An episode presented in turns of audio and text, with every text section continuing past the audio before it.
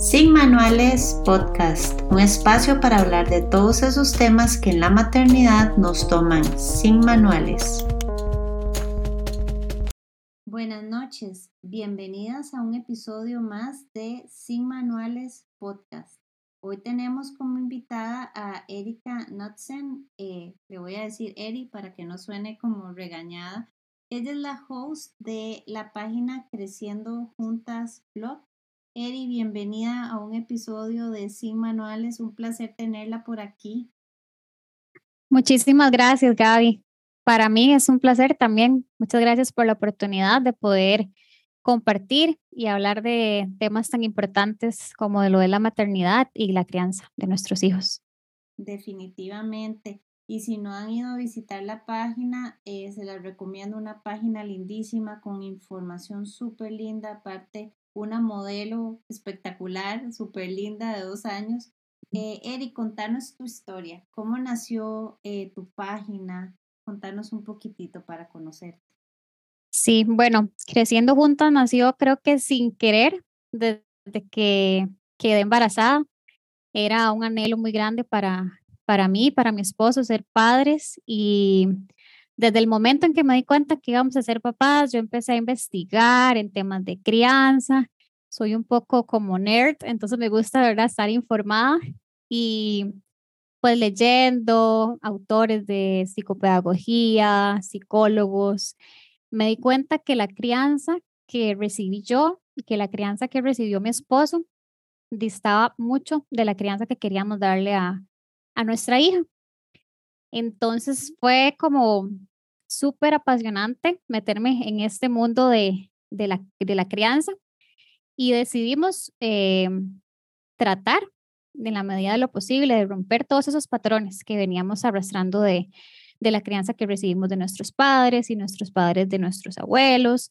Nos dimos cuenta que teníamos muchas inseguridades, que teníamos muchas heridas y pues la verdad es que todavía a mí me duele ver cómo eh, hay personas que siguen usando esos patrones. Debido a esto decidí cambiar mi cuenta, ¿verdad? Tal vez personal, por creciendo juntas y compartir información con fundamento científico, con fundamento psicológico y dar herramientas para poder cambiar esos patrones.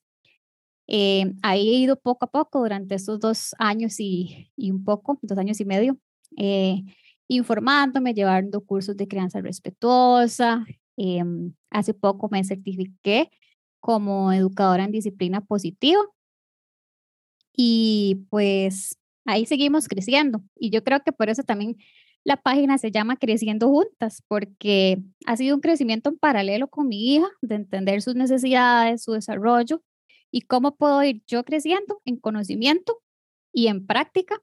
La práctica, por supuesto, es la parte más difícil. En la teoría todo es lindo, porque cada día es un reto nuevo y así vamos a seguir creciendo porque es un aprendizaje que al fin y al cabo nunca se acaba. Yo siempre digo que, que son grandes maestros porque llegan eh, a cambiar todas estas creencias que uno tiene, como decís vos, que con las que uno creció y, y nuestros padres crecieron y es revelador, es realmente revelador cómo cada día uno se da cuenta de, de cosas que, que, hace inconscientes y que definitivamente tal vez no van alineadas pues con una crianza respetuosa. Y con esto no, no, a veces digo que, que no quiero como satanizar, que a veces uno pierde la paciencia o, tiene sus emociones. Yo creo que somos un, personas que están por lo menos interesadas en tener las herramientas para hacerlo cada día mejor. Y un poquito para ir eh, tocando el tema de hoy, hoy vamos a hablar de la salud emocional en niños, que creo que es como el pilar más importante de, de lo que es la, la, crianza respetuosa. ¿Y a qué nos referimos exactamente cuando hablamos de salud emocional en niños? Bueno, la salud emocional yo creo que va muy ligada a la inteligencia emocional, ¿verdad? Y esto es la capacidad de reconocer, de entender y de manejar nuestras propias emociones y cómo afectan nuestra conducta y cómo esas emociones también afectan a otra persona, a otras personas, a las personas que nos rodean. Hay una frase de, de una de las personas que, que más admiro, que se llama Rafa Guerrero, que me encanta y dice que somos arquitectos de las conexiones neuronales de nuestros hijos. Y yo creo que para eso tenemos que entender entonces a nuestros hijos desde que son pequeños para poder darles esas herramientas para que tengan una buena salud emocional. El dominio de las emociones es algo que se aprende a lo largo de la vida. No disponemos de esa capacidad cuando nacemos. Y no podemos tampoco exigirle a nuestros hijos pequeñitos que se gestionen emocionalmente solos sin la presencia de un adulto que tome decisiones de una manera racional y consciente. Rafa Guerrero dice que nosotros tenemos que ser el ancla de esos niños, porque esos niños todavía no, no saben cómo gestionar sus emociones.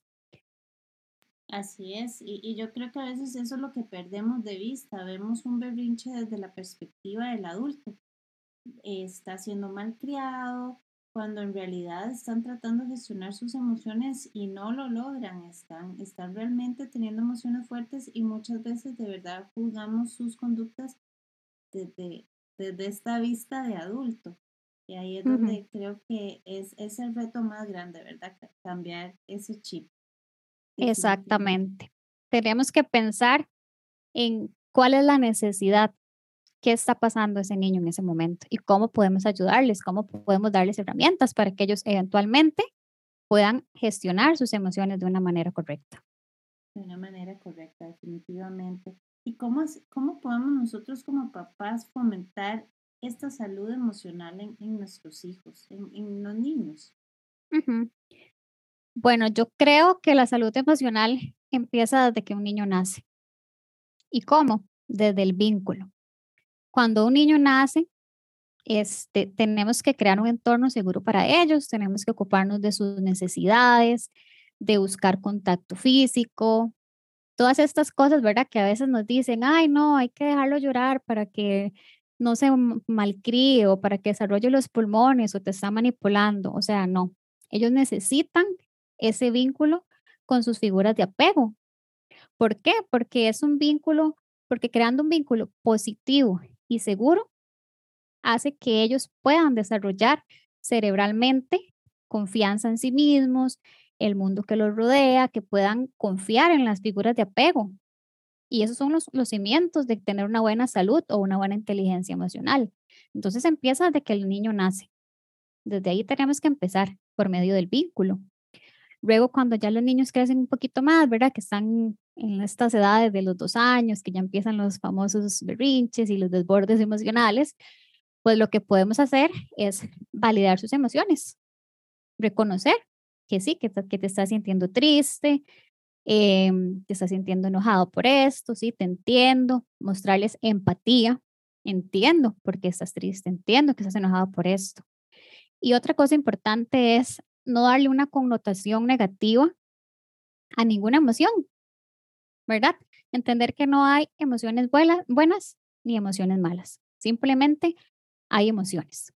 Aquí a lo que tenemos que prestarle atención es em, qué, qué está causando esa emoción en nuestro hijo, ¿verdad? Que pegó, que está pegando patadas, que está fúrico, que me mordió.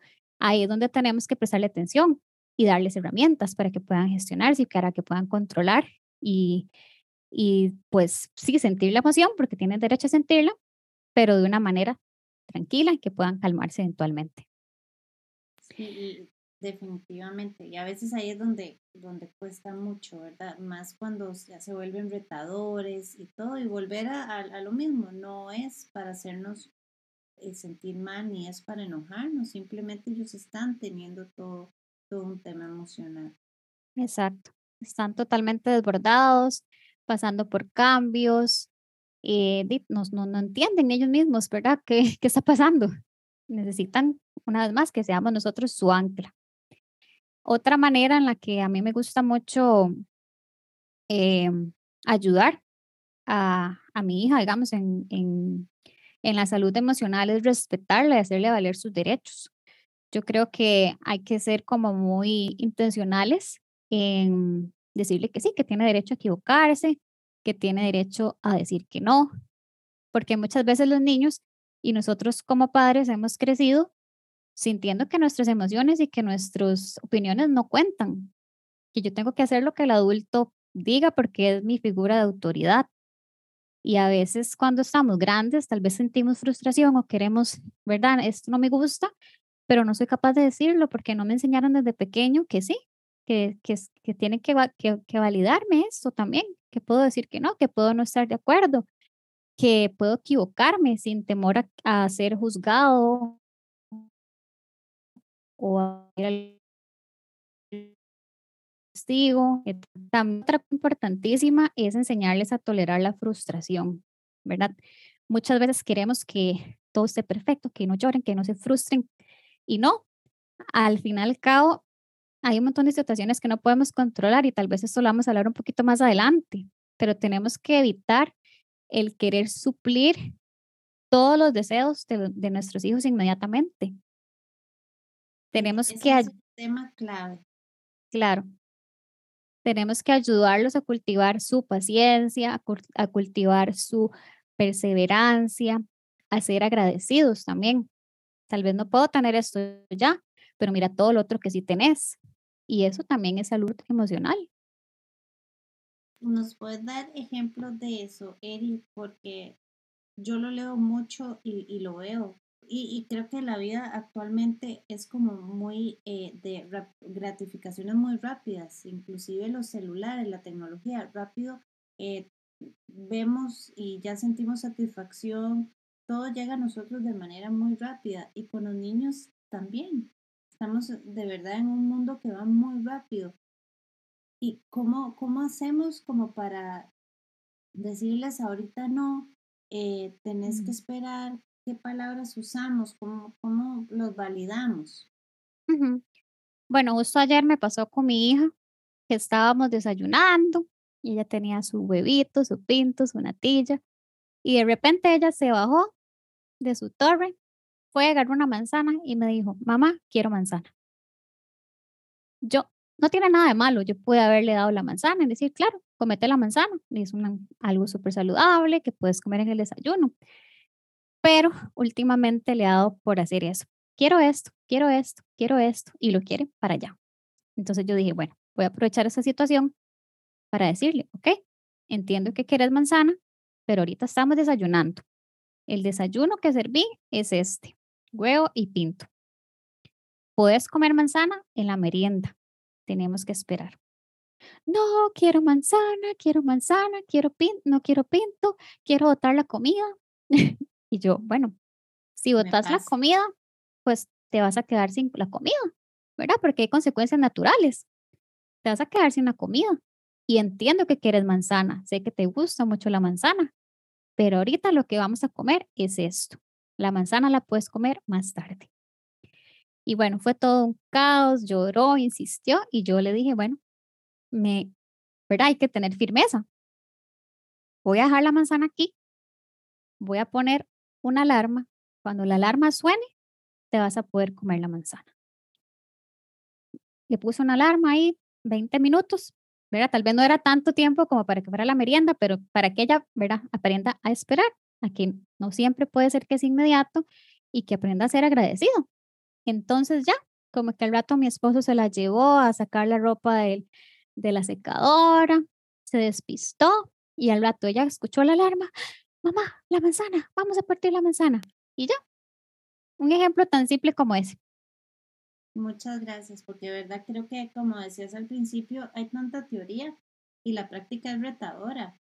La práctica Claro. es retadora porque, como decís vos, no había nada de malo en la manzana, es algo súper saludable y uno peca mucho como porque no está, están demasiado aburridos, ¿cómo hago para tenerlos siempre activos para que no se aburran? Y, y es necesario que se aburran, es necesario que esperen y que empiecen a, a gestionar. No, Y aprovechar, aprovechar cada oportunidad para, para darles herramientas. Entonces yo dije, bueno, voy a aprovechar esto para darle una herramienta, para que ella pueda aprender a tener paciencia, a esperar, que en ese momento no, no podía tener la manzana. Sí, y igual creo que eso les ayuda hasta con la relación que ya empiezan a tener con otros niños, ¿verdad? A veces Ujú, eh, el turno para el tobogán o el turno ujú, para compartir un juguete, eso los va ayudando como como también a, gestionar ya esas relaciones sociales. Exacto. La, salud mental y la salud emocional podríamos decir que están ligadas. Una beneficia a la otra. ¿Crees que es así, Eric? Sí, bueno, definitivamente hay situaciones en las que la salud mental de un niño o de cualquier persona en general puede verse afectada por muchísimos factores, por problemas hormonales, por factores hereditarios, por situaciones súper traumáticas. En mi caso, por ejemplo, eh, yo pasé por una depresión postparto y sé y estoy consciente que entonces ahorita tengo que estar muy cuidadosa porque estoy embarazada y que mis hormonas están locas. Yo sé que a mí las hormonas me afectan muchísimo. Sin embargo, em, según estudios realizados por la OMS, han encontrado que personas con altos niveles de inteligencia emocional presentan mayor bienestar tanto emocional como mental. Tienen, las personas que tienen bajos niveles de inteligencia emocional em, presentan mayores cuadros de ansiedad, depresión, problemas de personalidad y tendencia a conductas adictivas. Entonces, yo creo que sí va ligado. No necesariamente tiene que ver siempre, porque hay factores externos, pero el que podamos tener una salud emocional sana y buena y buenos cimientos desde pequeños definitivamente nos va a ayudar. Eh, y también esto, esto es muy importante. Estar emocional y mentalmente saludable no significa que todo el tiempo vamos a estar felices, porque esa no es la realidad de todas las personas. Todos tenemos momentos donde estamos tristes, donde nos sentimos frustrados, donde estamos enojados, sino más bien es estar consciente de las emociones y saber cómo gestionarlas. Y eso es otro punto también que, que podemos usar para fomentar una buena salud emocional de, en nuestros hijos. Un día de estos, eh, una amiga me escribió de que estaba muy triste por una situación que estaba pasando, que estaba y que había estado llorando y tiene un hijo también como de dos años, una edad parecida a la de Oli. Y ella me dijo, me dijo, Eri, yo no quiero que él me vea triste, yo no quiero que él perciba que yo estoy triste, no quiero llorar al frente de él. Y entonces yo le dije, bueno, ¿qué tiene de malo? No siempre podemos estar felices, no siempre todo es perfecto. Yo creo que tenemos que darnos esa, como esa apertura a ser vulnerables hasta con nuestros hijos, de decirles, di mamá ahorita se siente triste, mamá está llorando porque le pasó algo. Tal vez no le voy a explicar mi situación, ¿verdad? No, me peleé con mi esposo y me dijo, ¿verdad? No vamos a involucrarlos en cosas en, en, en las que no tenemos que involucrarlos. Sin embargo, yo creo que es súper saludable que ellos vean que nosotros como papás, igual, somos humanos, luchamos con la tristeza, con la rabia. Ahorita me siento muy enojada, es, necesito mi espacio. Algo tan simple como eso. Ahorita me siento triste, sí, a veces nos sentimos tristes. Y eso va a hacer que ellos, cuando se sientan tristes, cuando se sientan enojados, ellos digan, de, mi, mamá me dice cuando se siente triste, mi mamá me dice cuando se siente enojada. Yo puedo tener la apertura de decirlo. ¿Qué pasa si nunca hablamos de los sentimientos nosotros como adultos? Cuando ellos estén tal vez un poco más grandes, y tal vez tengan, ¿verdad? Problemas, eh, se presentando ansiedad, depresión, les están haciendo bullying, tal vez no van a poder tener esa apertura para venir y hablar con nosotros sobre lo que están sintiendo. Y, y para uno como papás, creo que lo más importante es esa certeza de que nosotros seamos esas personas con las que ellos se puedan desahogar con las que ellos puedan realmente ser ellos y si están tristes, que estén tristes y si están eh, furiosos, que estén furiosos, ¿verdad? Y que, y que sepan que, que, somos como su base, su base. Ahí está mi mamá y mi mamá me va a entender. Creo que eso es algo con lo que tampoco uno contaba antes, ¿verdad? El, llorar no lloren. Y los hombres también, ¿verdad? El estigma de los hombres no lloran, eh, etcétera. Y definitivamente eso, pues eh, creo que es una de las virtudes más grandes de todas estas herramientas que tenemos ahora que, nuestros hijos creo que van a, a gestionar de mejor manera las emociones. Como vos decís el otro día, bueno, ayer le decía a, a mi hija, porque a veces tengo que correr mucho en la mañana para, para poder llegar a las reuniones que tengo en el trabajo. Entonces me decía, mamá, ¿estás triste? Yo le dije, no, Luchi, no estoy triste, pero a veces siento como unas maripositas aquí porque tengo tanto que hacer y no sé por dónde empezar, pero no, no estoy triste y me gusta mucho mi trabajo porque mi esposo me decía, pero ¿por qué le decís eso? Va a pensar que el trabajo es feo. Yo, pero también quiero que sepa que uno puede sentirse a veces agobiado y eso no significa que no me guste mi trabajo, a veces eh, es, mucho. Entonces me dice, sí, mamá, yo también siento maripositas aquí cuando voy al kinder y yo sí, a veces uno.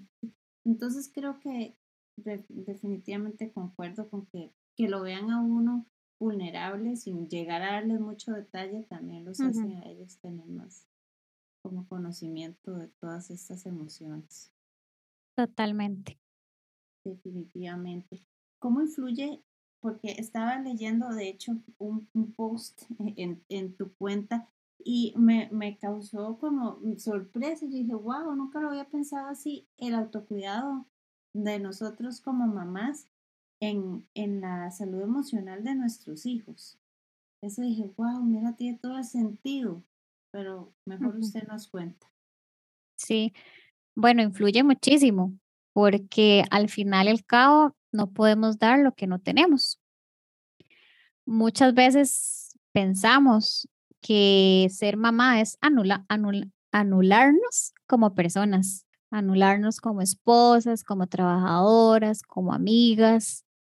Y pues sí, ser mamá es un trabajo súper sacrificado, donde muchas veces nos vamos a tener que poner en segundo plano porque tenemos que atender las necesidades de nuestros hijos yo creo que todas las mamás nos hemos tomado el café o el té frío, hemos tenido que ir a recalentar la comida o nos hemos tenido que bañar en la noche porque el día estuvo caótico y no me dio tiempo de bañar. tiempo.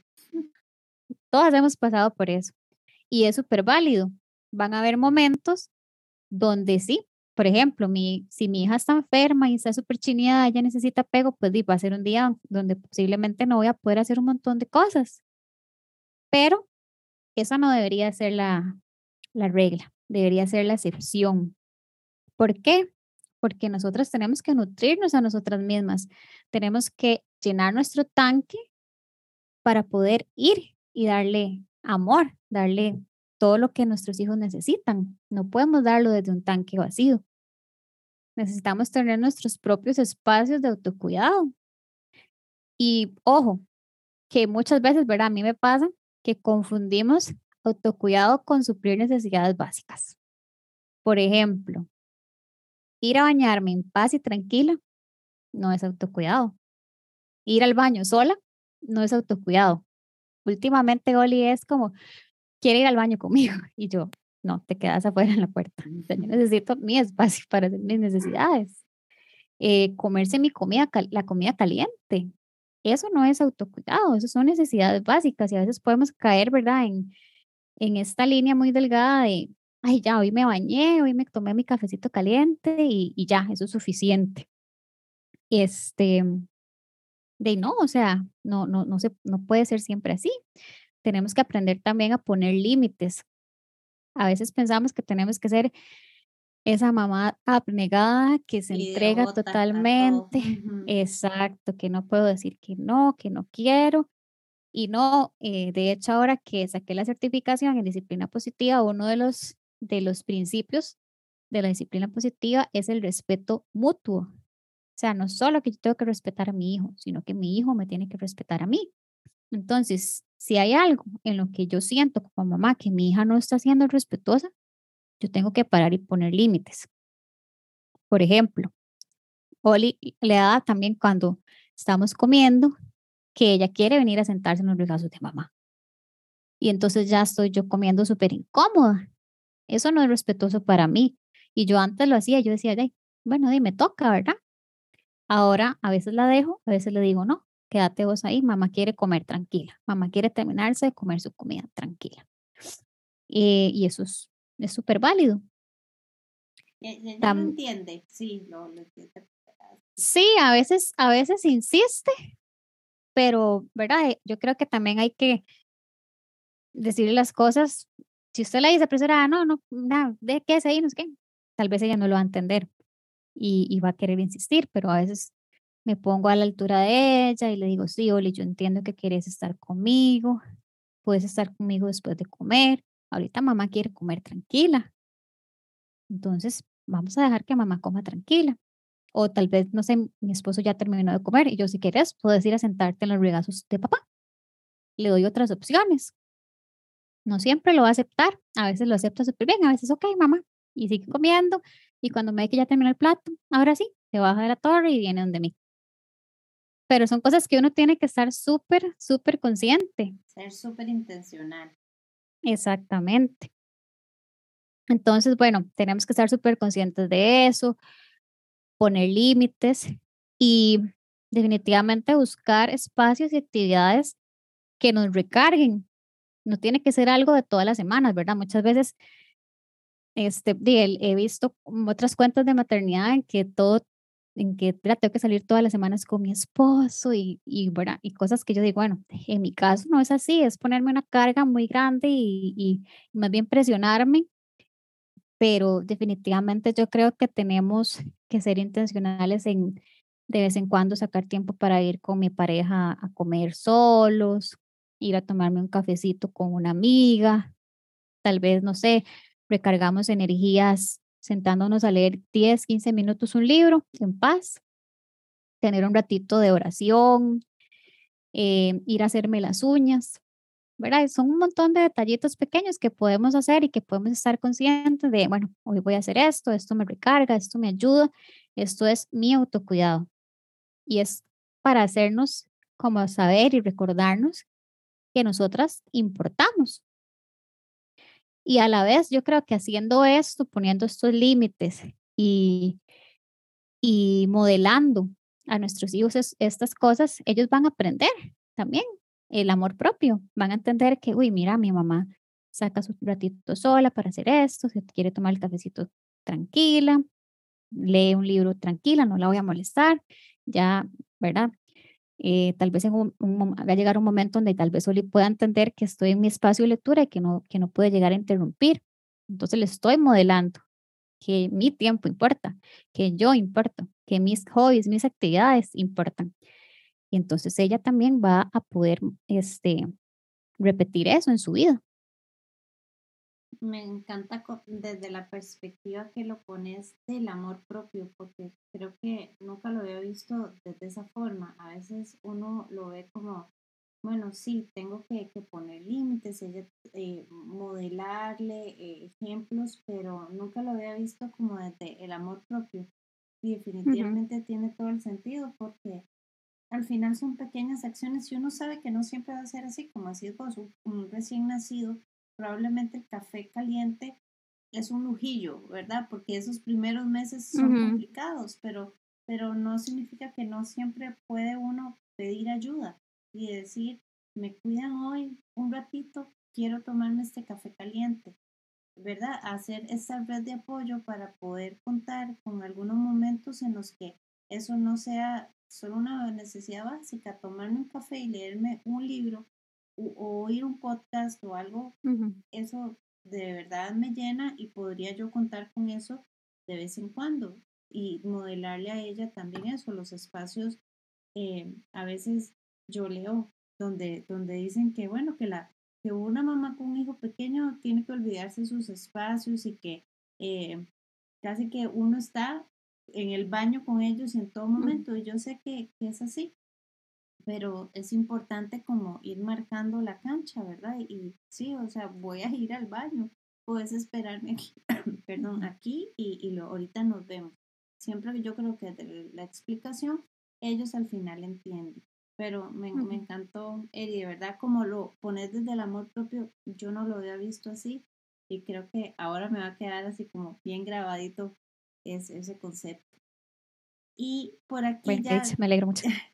Creo que, que, que para ir ya cerrando la entrevista, eh, también vi eh, cómo describías que la resiliencia, es una herramienta también para la salud emocional. Contanos un poquito más de eso, cómo la resiliencia la podemos usar de herramienta. Claro, bueno, la resiliencia es la capacidad que tiene una persona de adaptarse ante una adversidad, ante una, ante una amenaza o ante una situación difícil. Entonces, a veces yo creo que como papás queremos blindar a nuestros hijos frente a las dificultades, que no sufran, que no se frustren, que no nada. Sí, ¿verdad? Como quieren estar ahí pendientes de todo para que el niño no, no chiste, no, no pase nada. Pero ¿cómo entonces va un niño a tener inteligencia emocional y a desarrollarla? Si nunca enfrenta dificultades, si no permitimos nosotros incluso que experimenten esa frustración, que aprendan a ser persistentes o que aprendan a esperar, como lo hablábamos antes.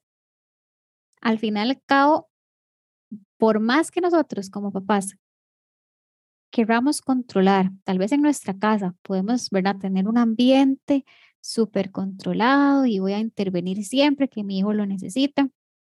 Van a haber situaciones que se salen de nuestro control, siempre, que nos van a retar, que nos van a frustrar, de todo nos puede pasar. Entonces, sería como que vivan en, una burbuja que luego cuando se rompa, cuando estén más grandes, cuando salgan, no sé, cuando vayan a la U, cuando vayan al trabajo, ¿qué va a pasar entonces con estos niños si, si no les fomentamos esa resiliencia, si no les dejamos que experimentaran esa frustración desde pequeñitos? Porque no es el mundo real, un mundo de fantasía donde todo es perfecto. Entonces, es, la resiliencia es una herramienta súper, súper importante.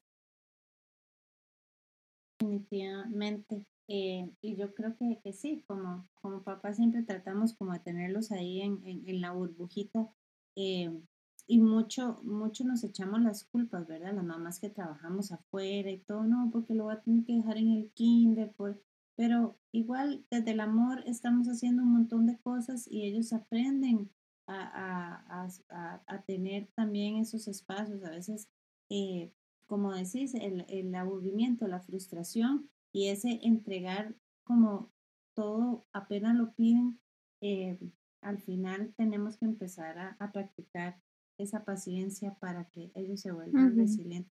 Y con eso no significa pues dejarlos en penurias, ¿verdad? O exponerlos a, ningún sufrimiento, ni mucho menos. Es simplemente pues en el día a día uno tiene retos, uno tiene contratiempos y pues eh, si ellos están ahí, ellos van a tener que ser parte de esto, no tratar de, de contener absolutamente todo.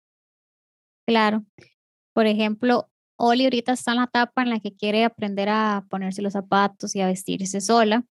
Y, ¿verdad? A veces uno es como tan apurado que uno es como, ya se lo pongo. Ajá, exacto. Uno quiere todo para allá y es súper impaciente. Entonces he tenido que aprender a, a no intervenir a que si la veo que ella está tratando, de confiar en ella, confiar en que ella puede lograrlo por sí misma y que si llega un, en un momento donde ella siente que ya no lo está logrando, entonces esperar a que ella me pida ayuda.